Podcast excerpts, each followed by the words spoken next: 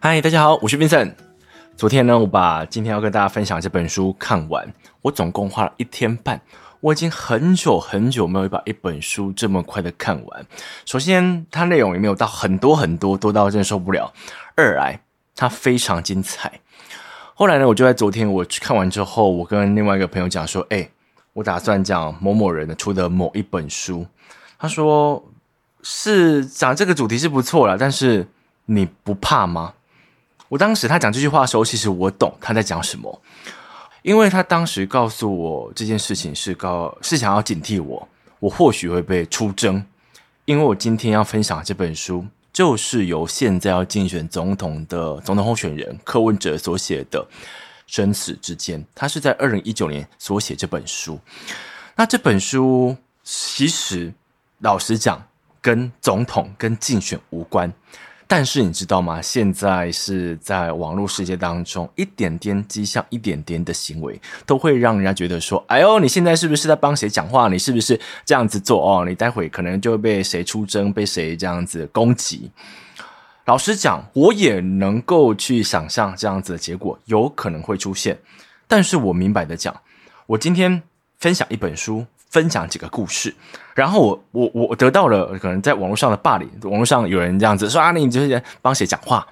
那我觉得台湾的民主是假民主，因为我今天讲这些话，那又如何？假设我今天真的是为了某个候选人讲话，那又如何？那如果今天必须为这件事情而被骂，而被啊，我可能血流成河。那我也就认了，我我我这样算是让我看透了这件事，就是哦，原来在台湾社会当中是不能够容纳大家的意见的，所以对不对？Anyway，我就是今天我早上其实开两个会，他下午呢急急匆匆的我就把这本书前半部分整理了三分之一左右整理了，那我也发现啦，这本书我要一起把它讲完。其实有点困难，所以我打算把它分成两集，这三集，这样有点疯狂，对不对？所以呢，我在第一集做完，就是今天你听到这一集做完之后，如果你希望能够听到后来的二集、三集，诶，你可以透过留言，就 Spotify 上面留言，或者说你透过 IG 来告诉我，你想要听到后面可能关于这个柯文哲他在他书中讲到看关于叶克膜他是如何引进的，如何开始实作，还有他到最后因为弃捐案。而弃医从政，以及他到最后变成台北市长的时候所做的事情、所做的规划，这都是未来可能二三集会跟大家谈到的。但是我也担心，诶，同一本书连续讲那么多集好吗？我也是有点担心。所以呢，如果你对于这样子安排设计有点想法，可以透过留言方式、传讯息方式来告诉我。所以回到这本书，今天分享这本书就是刚才所讲到生死之间。这本书是由柯文哲所写。柯文哲这个人，我不管你喜不喜欢，不管你会不会投给他，我都不管。我只想要讲一个事实，就是说，你不得不讲他的人生非常精彩。他自己在书中坦言，他在三十五岁之前的人生非常顺畅。首先，他台大医学系毕业，这大概已经可以被定义为人生胜利组。然后，他年纪轻轻就变成了外科主任。后来呢？他在台大医院其实混得风生水起，他做了很多事情，例如说，他引进了叶克膜，也让叶克膜成为全世界叶克膜技术当中的佼佼者。加上他到最后一个人跟就是一个人扛起这个责任，去将弃捐这件事情公开透明化，这其实是对于这个社会大众一个莫大的贡献。但是呢，他在这本书的前面一大部分是在讲他当医生的一些心路历程。他说到。他在刚他刚刚 开始职业的时候，刚开始在台大医院当医生的时候，他叫做那个时期叫小医生。他说，在小医生时期，他觉得说，哦，医术真的很高明呢。为什么？因为今天，诶，你的哪里有问题？你的脚受伤，你的骨头受伤，你的肾脏、你的肺脏、你的任何地方出问题，甚至现在连你的心脏已经不能够运作了，你还能够活着，我能够跟上帝买时间。他觉得说，医术也太高明了吧。结果呢，他生涯当中遇过几个例子，是他原本认为，哎，这个应该差不多了吧，应该再过个几天就死了。结果下个礼拜出院，健康的很。那遇过那种他认为，哎，可能过个几天他可以东西打包一下就可以回家了。结果那天晚上他大出血死掉，他才慢慢的发现到一件事，医术是有极限的。这件事情让他将科技这件事情慢慢放下来。而重拾人性，慢慢找回谦卑之心。因为你不得不讲，当我今天身为一个医生，我认为今天一个病人推进来，我好像都能够救治他的时候，我可能会有点高傲。我觉得这很难免。但当你发现医术其实有极限的时候，我觉得人们会看到自己的极限。这是我觉得他在书的最一刚开始所讲到。我觉得很震撼的一件事，因为我觉得人难免啦。今天你可能可能位于科技圈，今天可能是研发怎样子的软体或者说硬体的，那你可能会认为说，这个硬体现在全世界每台手机都在用，你会认为自己很了不起。但当有一天你来到六七十岁的时候，你可能会发现，其实也还好。或者说，你的工作内容、工作结果也是有它极限的。我觉得人们会慢慢找回那个谦卑之心。所以我今天想要跟大家讲的是，柯文哲说他在台大当教授的时候，最常去跟学生们谈到一个问题是这样子的。他说他曾经看过一个一个月半的婴儿推进来，那时候呢，他把两根。跟这个小小婴儿的手臂一样粗的的管子，直接插入他心脏跟他主动脉，然后接上叶克膜三天。这个情况之下，这个婴儿并没有好转，两个小脚因为缺氧的关系坏死而变黑。那在这个情况之下，你有两个选择啊，第一个嘛，你就把他双脚给截肢；第二个呢，你就关机让他慢慢死亡。柯文哲就问学生们：你觉得说这个情况之下，你会怎么选择？很多学生都说啊，这个应该可以关机了，对不对？可以放弃了，因为这么小截肢的话，他这辈子应该会很难受，或者说应该活不久。结果柯文哲告诉大家，这个个案到最后截肢，而且活到那个时候还没有挂掉。OK，这是第一题。第二题呢，他说有一个七岁的小男生从妇幼医院转诊过来，他感染了所谓的肺炎链球菌的败血症。那转到台大之后，他装上叶克膜。那这时候，这七岁大小孩子虽然说他插管不能够讲话，可是他意识很清楚，就是他眼睛瞪大大这样子看着急诊室，大家就是很忙这样。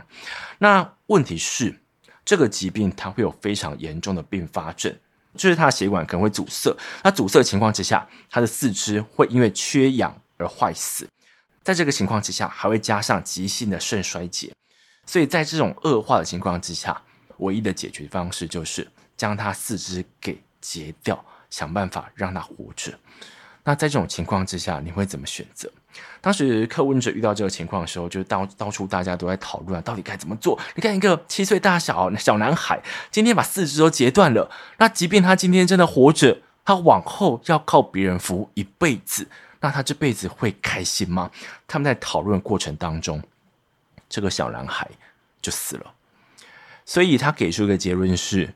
其实医疗是一种选择，有时候你得有勇气一点，选择就让他走；有时候你得狠下心来，就像是刚才那个一一个月半的小婴儿，他就把他双脚给截肢了，结果这个选择是正确的，他可以活很久这样子。所以医疗是一种选择，可是医疗当中存在着很多，我觉得从这本书当中我才了解到的一些心理上的负荷。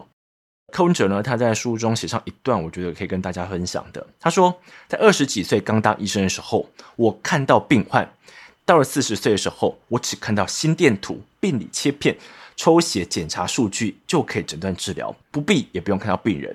到了五十几岁之后，我又看到了病患，我看到了一个有七情六欲、爱恨情仇和社会纠葛不清的病人，我还看到了病患旁边的家属，所以我就来跟大家讲一下。为什么他会看到病人，然后又看到病人旁边的家属？我要跟大家讲一个小故事。柯文哲在书中提到，当时啊，在柯文哲还是一个住院医生，就是比较菜鸟的时候，全台湾最会开刀的神经外科医生是一个台大的林教授。那时候呢，只要碰到一些头部外伤比较严重的案例，如果林教授有时间的话，都会叫他过来看一下。那林教授只要过来这边看一下情况。如果很严重的话，这个林教授就会出去跟家属东问问西问问，结果回来之后就说这个刀不用开了，放弃。其实当时柯文哲不太晓得为什么这个林教授每次都这样子，遇到一些严重个案时就出去聊聊天，然后就决定不开了。后来柯文哲才得知，这个林教授看到开头部外伤这个刀的危险系数很高，如果开了，可能救得活，但可能是个植物人的时候，林教授就出去问这些家属们，说家里有几个兄弟姐妹，家中状况如何，家中收入如何。他做这些事情是为什么呢？是为了想知道，如果我今天真的把刀给动下去的时候，我不可能故意把他开死嘛，所以我一定会尽可能的把他救活，救健康一点。但如果好死不死，他变成一个植物人的时候，这个家里面可以承担这件事情吗？因为我们知道要照顾一个。植物人，你可能家中要一个是两个全职照顾他的人，所以这两个人可能没办法工作。在没办法工作情况之下，你还得为这个植物人拿药、拿很多生活所需的东西，这都是一个很大很大的开销。所以呢，林教授就是因为顾及到这些，所以他如果确定了这个家庭的经济状况比较不好，他有可能。就会放弃开这个刀，让这个病患慢慢死去就好了。因为这与因为这对于家属来讲是一个最好的结果。但是我们必须知道一件事情，并不是每一个医生都那么有 guts。那个柯文哲在书中提到了一个案例，我觉得我看完之后，我心心是很很痛的，你知道吗？因为我觉得医生也没有错，可是身为病患的人，他就有错吗？然后这个案例呢？是一个很年轻、很年轻的男医生，他新婚才一年，结果他太太年纪不到三十岁。那有一天呢，他的太太的脑动脉瘤破裂，住进了医院。事情发生得很突然，所以来不及开刀，甚至说不用开刀了，因为送到医院之前就已经脑死了。所以在这个情况之下，会有三个选择，就是医院会给这个年轻男医生有三个选择。他说：“你太太哦。”要么就带回去，让他在家里过世。第二个，留在医院里，把药都撤掉。但他只要留在医院里，医生就不能够擅自的撤除这些维生系统，就是那些呼吸器那些。第三个就是捐器官。那这时候，这个丈夫啊，他就在想，到底要不要弃捐？可是他很舍不得他太太在临死之前又挨一刀，所以他就不敢做出那个裁决，不敢做出那个决定，你知道吗？后来呢？这个医生就问他说：“那你要不要把太太给接回去？因为放在医院当中，我就不能够撤除他的维生系统，因为他很健康，所以今天就算他脑死了，他的其他器官还是可以运作良好很久。”那这时候她丈夫就说：“他们家那个地方哦，要把一个人扛上去太困难了，所以这个选项也不行。”所以这时候院方就问他，这个医生就问他了，他说：“不然还有另外一个选项，就是你自己去拆除他的维生器，就是他的呼吸器，这样子。”他会走得更快一点。后来呢，柯文哲有一天他回到就是要去看住院的这些病患怎么了嘛？结果呢，他在看的时候，哎，发现其他病床都好好的，但是为什么会有一个病床将他的布帘给拉拉上来？这时候柯文哲呢就把这个布帘打开，问说到底怎么了？结果他一拉开之后，他看到那一个病患的丈夫，那个年轻医生手上。拿着拔掉的气管跟内管，一动不动，傻在那边，是是两眼无神的情况之下，你知道吗？柯文哲说他完全不会忘记，他这辈子完全不会忘记那一种茫然无助的感觉。你要晓得，一个我跟你新婚不久，你是我太太，我才才不到一年，你这么年轻，结果我现在动手将你的维生系统给拆掉，这件事情是啊，我觉得很很难受的一件事。柯文哲知道这件事情之后，他就把这个主治医生给找过来，他劈头骂他一顿。他告诉这个医生说：“如果今天是你，我就让这个病患丈夫在外面等我，我替他把管。因为你要为他想想，他才三十出头岁，那么年轻，结婚才一年，感情最好的时候，出了这样的事情已经非常惨了。你竟然还叫他帮他的太太给把管，你要为他以后想一想，他以后怎么办？这件事情会是他一辈子的阴影，他可能永远走不出去，你知道吗？”所以呢，柯文哲想要讲出一件事情，就是说，到底医生愿不愿意替家属承担拔管的责任？因为在医生很多人心里都会觉得说，为什么这个坏人得由我来当？这也是柯文哲认为说，这是在目前的医疗体系当中相当严重的一个问题。所以讲到这边，我也想要讲一段小小心得。我觉得医术哦，医生这件事情，可能大家会想到说。薪资很高，社会地位非常之高，但你也可以想象，我每天工作的时候，就是看到一些病患进来，一些可能刚出车祸，他身体已经被撞得稀巴烂的人进来，结果我要想办法救治他。而大部分这么严重的病患，可能就在我今天，他就会死在我面前。死了之后，我还得想办法的去安慰他的家属。何谓安慰呢？我还讲一段小小的故事给大家听。这段故事呢，他也是写在书中，他讲到，有一个年轻人，他出车祸，那。这个台大医院其实拼命救了两三天，最后这个病患还是宣布脑死。那这个柯文哲就跑出去跟家属解释说：“哎，病人原本车祸很严重啊，那我们尽力抢救了，但是开了很多次刀，但脑压太高，拖了三天，我们判这个病人已经脑死了。”这样一个很简单的一个陈述，就是柯文哲对于家属，哎，讲一次、两次、三次、五次、六次，讲到第六次的时候。这个家属还在问同样问题，就是说，那还有没有其他方式可以救他？柯文哲想不透啊，为什么我跟他讲那么多次了，他还听不懂？他是故意找茬，怎么样子的？后来柯文哲知道，外面那一个一直问他问题的那一个家属，就是这个年轻人的母亲，所以当时柯文哲就懂了，这个母亲一定一定知道他的儿子已经脑死，已经死亡了。可是，身为母亲的她，并无法接受这个事实，所以柯文哲第七次要出去跟家属讲述的时候，他已经不再讲刚才那段话，他是坐在他旁边，握着这个病患母亲的手，坐下来安慰他，聆听他。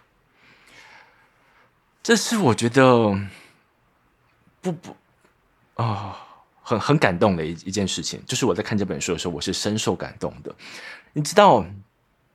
当然，我觉得病患很难做人。今天我看到我的儿子这么年轻，我白发人送黑发人，其实我想要尽想尽办法来救救我的儿子。那这个医生。他每天看过生死那么多，来来去去这么多，所以他可能会有点麻木，或者说他一定无感。他会认为说，有得救我们就救，没得救就真的没得救。但对母亲来讲，并不是这么一回事，因为他是我的心头宝贝，他是我的心肝宝贝，所以两个人看待这个病患的角度不一样。后来柯文哲终于意识到这件事情，所以他转换成母亲角度，他第七次就不再讲病情，不再讲脑死，而是坐下来安慰他。这是我觉得他最了不起的一件事，所以我不我我不管你你喜不喜欢他啦，但是我们可以从这本书当中感受到，他是一个有温度、有温暖的一个人。所以从这边，我们是不是可以回推到刚才所讲到，就是柯文哲讲到，他来到五十几岁之后，他原本只看到这个 可能心电图啊这样子，他不用看到病人本人就可以救治了。但呢，他在五十几岁时，他要重新看到了病人，也看到了病人旁边的家属，就是这样子回事。他发现，其实医疗到最后，不只要救这个病人的生死，你要救他痛苦。如果他今天开了可能会植物人，如果他今天开了可能可能一件四四肢要截肢，那他未来会比较快乐吗？还是说，我们可以在这边承担起责任，让他善终？这件事情你都要考量到这个病人的痛苦，而不只是他生死而已。同时间，你要考量到他的家人，就像刚才所讲到这个林教授，他会知道，我今天如果救醒了他是个植物人，那这个家庭会不会因此承受更大的一个经济上的折磨？所以这些事情都必须考量到，这是医疗最不容易的地方。所以我在最后可以在。就是这一集的最后了，可以跟大家再谈一个故事。那这个故事也可以再再凸显出我们在救治一个病患的时候，其实他的家属的考感受也需要考量进来的。柯文哲在书中他讲到，他在当这个加护病房主任的时候，曾经碰过一个患有先天性肌肉萎缩症的病人，那它是一种隐性遗传疾病。这就表示，可能您的父母亲都没有这个疾病，但他们身上带有这样子基因，而这两个基因碰在一块，将来生出来的时候，有可能两个隐性的基因碰在一起，变成显性的。所以这个小孩子他患有先天性肌肉的萎缩症。那这样子萎缩症呢，他当时因为心脏瓣膜坏掉而住院，然后这个医院对他进行了心脏手术，术后使用这个呼吸器，但因为他肌肉萎缩，所以到了该拔管的时候，其实没办法成功拔管。拔两次都失败，最后只能够气切。气切结束之后，病人离不开呼吸器，所以又进了这个普通病房，住了九个月，一直都没有好转，最后因为肺炎而去世。这件事情发生之后，这个病患的父母亲到处到处想方设法来告医院，但这始终是一个永远告不赢的一个诉讼，因为院方并没有做错任何事。后来呢，柯文哲想不透啊，为什么这两夫妻会这么的？你可以说恨恨医院来形容，为什么会这样子？后来柯文哲终于想到一件事，他说。如果今天这对夫妻他不能够证明我儿子的死是这个医院的错误的话，那他就只能够陈述一个事实：是我两个基因让这个孩子患有隐性的遗传疾病，所以最后他才会死去肺炎。他要么去接受医院是有错的，要么接受是他们两个基因的错。所以对对他们来讲，道德上是放不下的，你知道吗？后来柯文哲在想透这件事，所以他往后只要看到这种类似的情况，我讲的这种。类似的情况，有可能他的小孩子在国外工作、国外念书，他父母亲在台湾，可能啊发生一件事情，快死了，来到医院说他他儿子从国外回来，一看到这个情况，柯文哲就懂了。这个时候，他的孩子已经满怀愧疚之心，他会认为说：我常年都没有照顾你，结果我回来看你这一次。你就要死了，他一定会非常非常愧疚。所以柯文哲只要看到这样子的家属进来，他首先都会告诉他：我们知道，我看得出来你很孝顺，但你知道吗？人老就是难免会有一些疾病。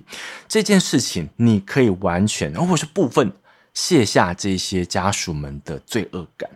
所以柯文哲当他理清这件事情之后，他再回过头看这件事，他认为院方没有进行沟通。他没有想方设法的告诉这些父母亲说，其实隐性疾病不是你们能够控制的。今天会发生这样的事情，也是大家不想看见，这不是你们错。你要借由自己很专业的角度来去卸下他们的罪恶感，这是一个医院该做到的事情。那我觉得我今天会特别要提这个故事，是我觉得。你看，一个负责任的医生，他今天可以考量到的细度会那么的细，他甚至想到了，哎，今天家属进来时，他会有怎样子的心情？那你看刚才那个母亲，她知道她儿子已经死了，但她欠缺的是有一个人坐下来，好好的陪她哭。陪聆听他这样子，所以我觉得今天你要把一件事情做到多用心，那就可以多用心，只是看你有没有这个心而已。接着呢，我们就可以把这样的心态放到自己生活当中，因为我觉得这是这本书带给我最棒的，应该说最棒最棒的反思。我经常这样觉得，诶，有些人在某个领域，他今天可以干得不错。那当然，我相信会有部分的运气比例，但会不会更多的比例是来自于他的某些坚持，跟他某些做事的方式？如果今天我们可以看到一个，我们可以叫他成功的医生的，那这样一个成功医生，他在不间断的开刀、加班，然后就遇到病患，在被病患告的情况之下，他可以理出这么有深度的道理。那我们在工作当中会不会也可以呢？就包括什么？我听到很多做业务的朋友跟长辈，哎，时不时就开始怪这个 怪景气啊，怪说啊，别人都不不懂这个产品的好啦，别人都是买一些烂产品的。我觉得怨天尤人很简单，老实讲，我也喜欢怨天尤人。但有时候，为什么有些人可以干得很好，你不行？那肯定是有哪些差差别出现的。那这些差异、这些差别、这些你能够做到更好的地方，你能够花心思去找出来吗？我认为那就是一个你能够将事情做到多高层次的一个这个差别了。我这样讲，对，就是差不多是这个意思啊。就是 OK，这是我今天想要跟大家分享的第一部分，来自于生死之间。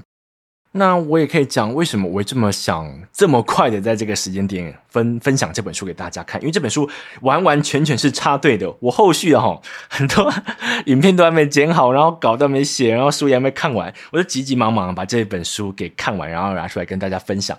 首先，我觉得我心中是澎湃的，因为我觉得书中所讲的东西是我在过去很多书籍当中从来没有看过。第二个，因为作者是台湾人柯文哲，所以我觉得他所写的一些。医疗问题，或者说人文上的问题，也的的确确跟我们的生活非常的相似跟靠近，所以我觉得我看起来会这么的有感触。或许我可以快点把这样子的感触分享给你们。那另外一个原因会想要在这个时间点插队的原因，是因为我想要赶在总统大选之前。为什么呢？因为这时候 我才可以蹭到一些热度。我这样讲会不会太真实了啊？就是真的有一点是这样子的考量了。我也是很很坦诚跟大家讲。那像刚才所讲到的，如果你想要了解或者说听我讲到这本书的第二、第三部分，或者说你今天可以。你还可以搭搭个捷运，你可以上网搜寻。其实柯文哲自己有录制一个 YouTube 影片，是在谈他关于生跟死的看法，我会把它贴在下方的这个资讯栏位。你如果想要从他的嘴巴当中听到这些故事，当然也可以。那如果你期待我的话，也可以透过 Spotify 的留言，或者说透过 IG 的留言来跟我聊聊天，说你好想要听到二三集哦。那我也会快点让这两三集可以插队进来，来跟大家分享。那关于今天的分享就到这边喽，我们下次见，拜拜。